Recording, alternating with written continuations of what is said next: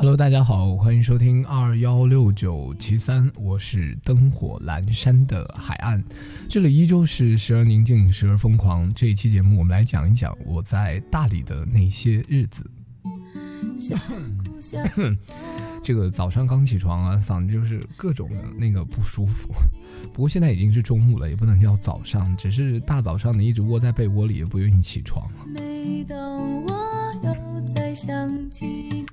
现在我终于可以理解为什么金花每次晚上都会很早睡，然后早上又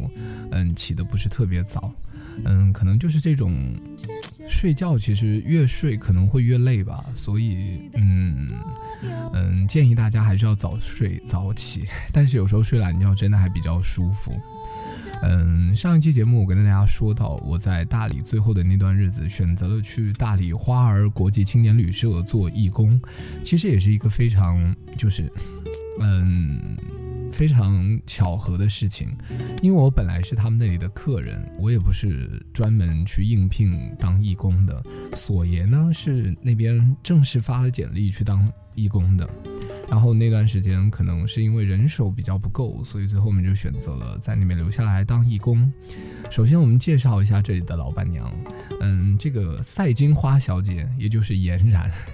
这嗯，这个人呢是一个很传奇的人，雅思考了八分，而且是南昌大学毕业的，就是完全就是一个屌炸天，而且长得又很漂亮，就是那种学习又好、长得又漂亮的女生，然后又有着青春，又有着理想，简直就是一个女神嘛。留我在这。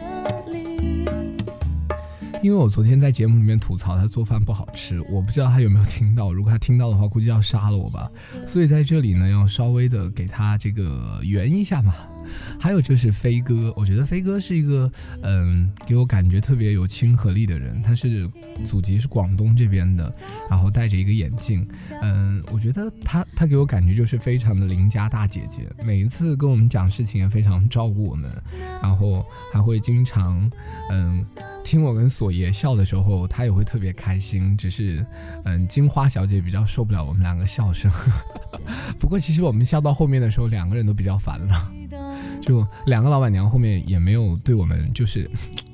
当我们在笑的时候，估计他们也要崩溃了吧。所以呃，我觉得他们两个性格比较完全不一样啦。金花就是那种嗯、比较嗯、外放一些，然后有一些自恋，然后飞哥呢嗯就是有有有着那种小女生情怀。我现在的钥匙扣还是大姨花儿的钥匙扣，上面还有他们给我签的名。我觉得那段日子真的非常的开心。但是呢，我觉得在这边呃，就是在嗯、做义工的这段日子，其实也会碰到很多奇葩的人。但是这里呢，仅代表我跟索爷的个人立场，关花儿一点事都没有。大家不要就是嗯、到时候就是对号入座啊什么的，嗯，也不要就是给这个客栈抹黑，要不然我会很难受的。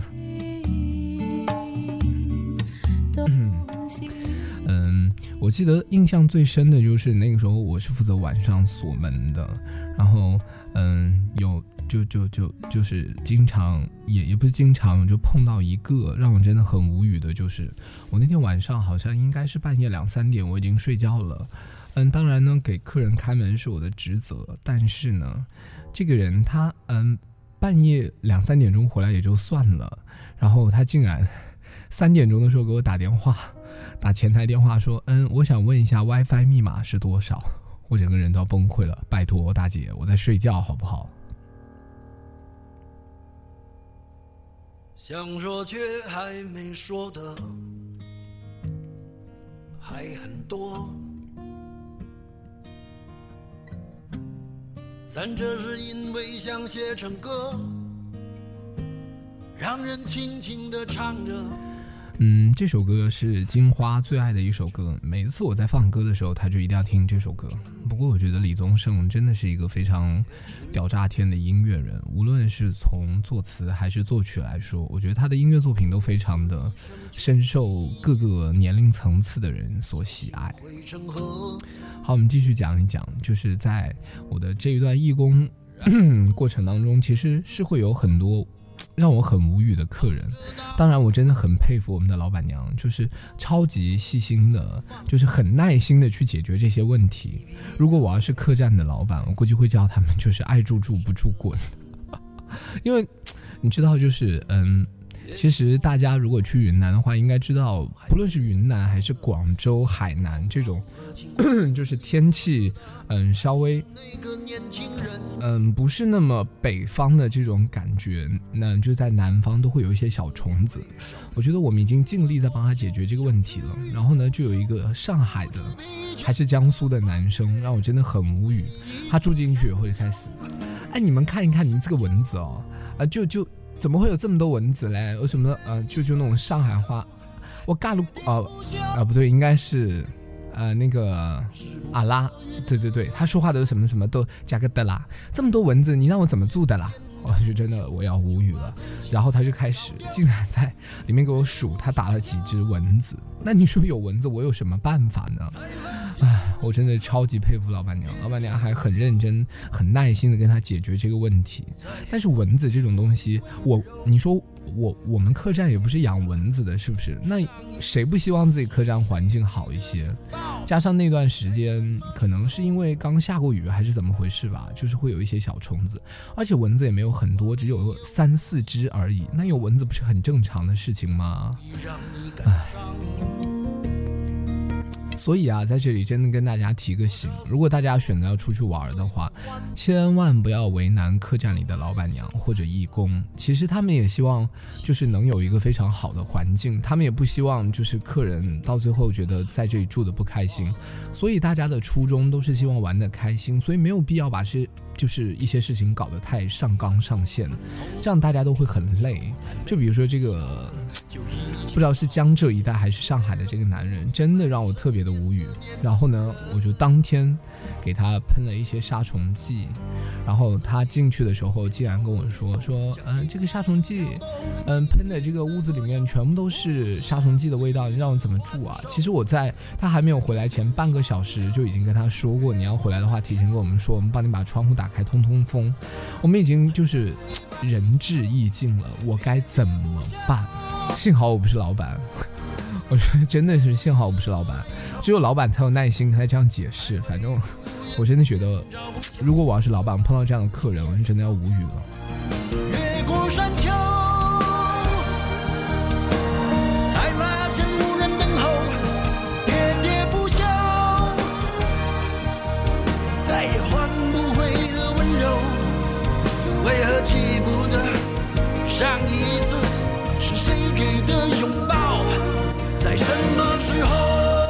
而且在我做义工的这段时间，碰到最奇葩、最奇葩、最奇葩的一个人，就是喝酒不给钱，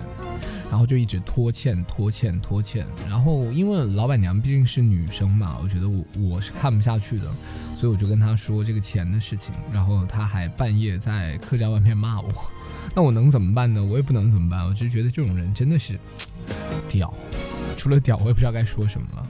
哎，算了，我不要提那些不开心的事情。我觉得其实虽然说会碰到一两个奇葩，但是我觉得在做义工的这段时间，特别开心的就是每天我们我跟索爷会在客栈的那个大厅里面跟那个客人聊天。然后他们都会讲一些，呃，他们在旅途当中碰到的事情，我们也会交换我们在旅途当中有的一些事情，大家就觉得非常的开心。而且我觉得那段时间的日子，虽然每天早上要早起又晚睡，因为我是负责关门的人，但是我一点都不觉得累，可能是因为每天都过得太开心了。每天我和索爷两个人下午没有客人的时候，就会定期打开我为歌狂，然后两个人开始吐槽。老板娘有时候呢会去睡觉，有时候会跟我们一起看，然后就觉得我们。两个跟神经病一样，但是我们两个真的那段时间特别特别特别特别的开心，以至于后面索爷走的时候，我都有些不舍。嗯，我跟索爷也一直断断续续的都有联系，而且我们在人民路上碰到一个非常奇葩的乐队，叫做北啊叫叫做人民路一百三十八号，唱的歌极其无比的黄色，还有什么什么打飞机之歌，我还记得节奏什么撸撸啊撸啊撸，后面我就不记得了。这这这个真的是我跟索爷后面的暗号，就是我们两个每次一聊天的时候，我一说撸，他就会很快在微信呃数好拍子以后，然后继续接下面的。我就觉得那段时间真的特别特别特别的开心。在我们走之前，我们还去了那个飘香客栈找虐。我不知道大家对飘香客栈有没有了解啊？飘香客栈呢是一个非常奇葩的啊，飘香酒馆不是客栈，是吃饭的地方，一个非常奇葩的地方。老板的脾气呢极其无比的暴躁，可能是因为是，嗯，四川人的缘故吧。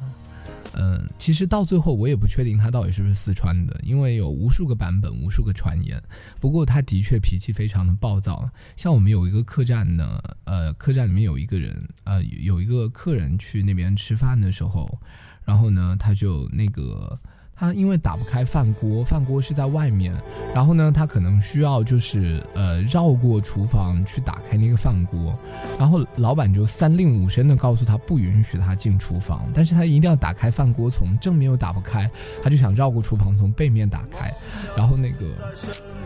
客栈的老板就直接骂他说锅都打不开，蠢呐，不要吃啊，滚呐！我不顾一切走在路上，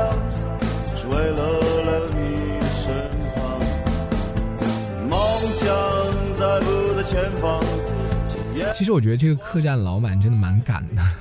而且我记得在我们去的前一天，因为我们提前要走了，所所所以呢，我还有七二姨还有索爷就三个人约好了，嗯，要去飘香酒馆找虐。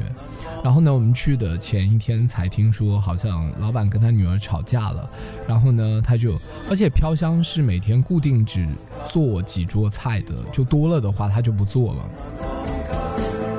然后呢，我记得那一次在前一天，飘香酒馆的老板好像是跟他女儿吵架，然后他女儿跑出去了，然后这这个时候他才做了大概有两桌菜，然后他就直接说：“你们两桌吃了的，然后把钱留下，剩下的人给我滚。” 可能大家听的会很搞笑，但是就是呃，其实他们家的菜还算可以，也没有到特别好吃的地步。只是我觉得可能城市的人就是有种受虐的心理吧，所以大家都想去那里看一看，去那里瞧一瞧。嗯，我跟索爷呢，两个人也是当天想尽一切办法 想看老板发飙，请不要骂我们两个贱啊。然后呢，嗯，但是最后好像老板也没有发飙，好像是因为他那天心情比较好。然后我们还特意的去问了一下老板，每次发飙呢是觉得自己做菜做的不好的时候就会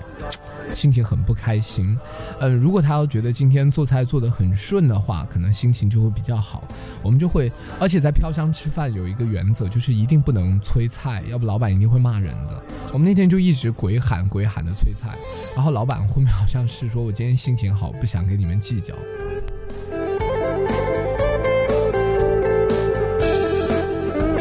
还有就是跟大家提醒一下，我昨天说的是在人民路上的车轮饼，大家有兴趣的话，如果去了云南，真的要试一下他们家的芝士，真的可以一吃然后扯出好长好长的丝。我个人是比较偏好这个奶油跟芝士的，而且又不贵，啊，吃起来真的超级爽。还有在人民路上会有酸梅汤，你知道那个西米真的好大好大一颗，吃起来真的不能更爽，特别是有时候热的时候。但是我觉得其实，在大理，只要你不要中午出去，都不会特别晒。而且我记得我在大理的时候是看到了萨顶顶。萨顶顶呢，就是顶一个大帽子，然后上面挂着一件衣服。虽然大家没有认出他来，但是我还是觉得一看那个人就知道萨顶顶。然后为了证明自己到底是不是真正的看到了萨顶顶，还搜了一下微博，后面才发现原来萨顶顶真的来到了大理。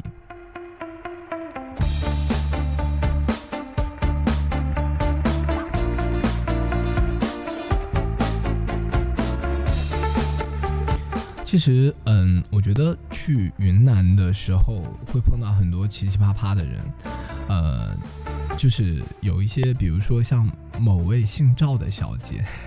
她真的让我很无语的，就是，嗯，她订了我们这边的房间，然后呢，当天要去双廊，去双廊的时候房间也没有退，这也就算了，就是她每次就是。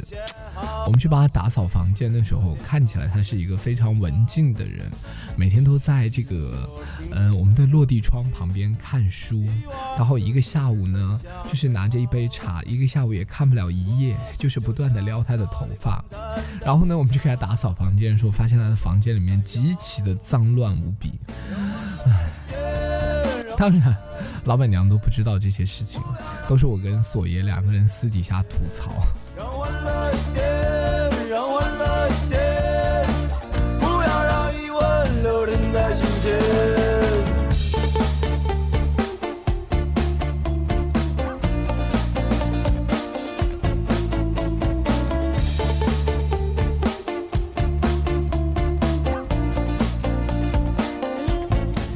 觉得真的那段时间特别特别的开心，每天早上看到索爷，我们两个也不知道为什么，就是一看到彼此就可以呵呵呵呵呵呵呵的笑。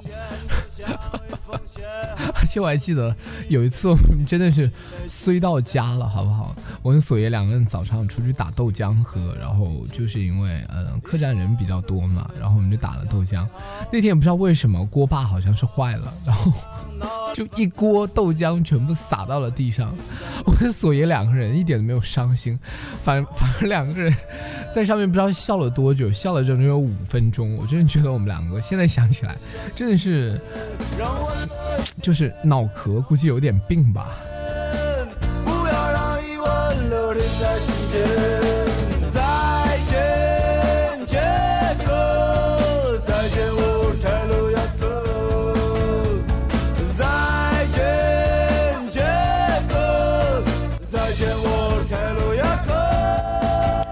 我觉得每天晚上最开心的事情就是跟那边客栈里面的人玩狼人，因为我们都是义工嘛，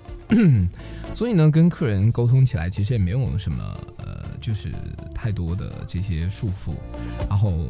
我跟索爷聊天，还有玩游戏的时候，经常会骂索爷笨呐、蠢呐什么的。就大家其实，呃，虽然说没有到是几十年的朋友，或者什么初中、高中一起长大，但是你会真的真的发现，呃，两个人在一起，也许就真的是缘分吧，会让两个人觉得特别特别的聊得来。倩儿姨呢，也经常跟我们混在一起，倩儿姨也经常觉得我们两个实在太疯癫了。嗯，我觉得那呃，就是呃，小雨跟萝莉是先走了，当天倩儿姨哭得非常非常的伤心。其实那个时候我也不知道该怎么安慰她，他跟我说，其实他是一个不愿意跟陌生的人交流的人，因为他觉得很惨的就是跟别人聊熟了以后，可能因为旅途时间的问题就要分离，所以他特别特别的难受。那天走的时候。嗯我也是觉得很难受，觉得好像告别了一段特别快乐的日子。不过事实也证明，那段时间真的是，呃，目前在我整一个生活状态当中最快乐的日子。还有小马哥，你知道我第一次看到小马哥的时候，真的以为他是个吸毒犯，因为他一天到晚在那个客栈里面嗑大麻子。我就觉得，然后后面其实大麻子就跟瓜子一样，大家不要想太多，就嗑大麻子，呃，就是嗑多了也不会上瘾，也没有什么的。然后，呃，小马哥真的是一个非常博学多才的人，跟他在一起聊天的时候会觉得特别特别的有意思。然后呢，还有我觉得客栈里面有很多很多就是 这种客人，会让整一个客栈的氛围特别的好。还有就是马来妹，马来妹呢就是嗯马来西亚人嘛，然后所以呢她。整个脑袋上就一头的脏辫，但是让会让人觉得就是嗯非常的 special，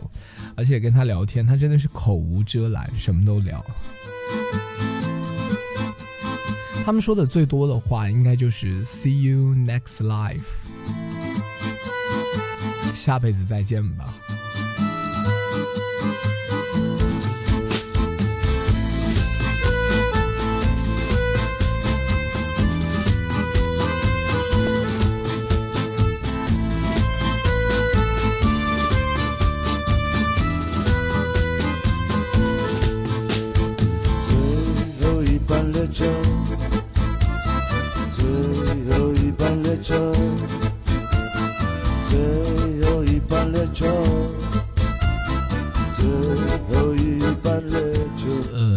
其实说到云南的话，我觉得好像有说不完的话，因为这个是我已经筹划了很久很久的事情，最后面发现好像筹划的东西完全用不上。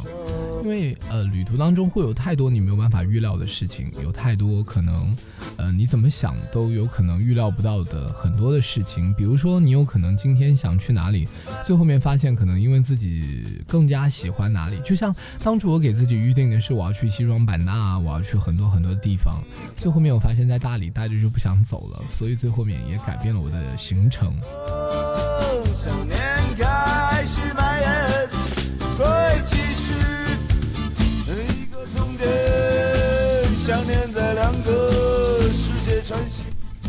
最后。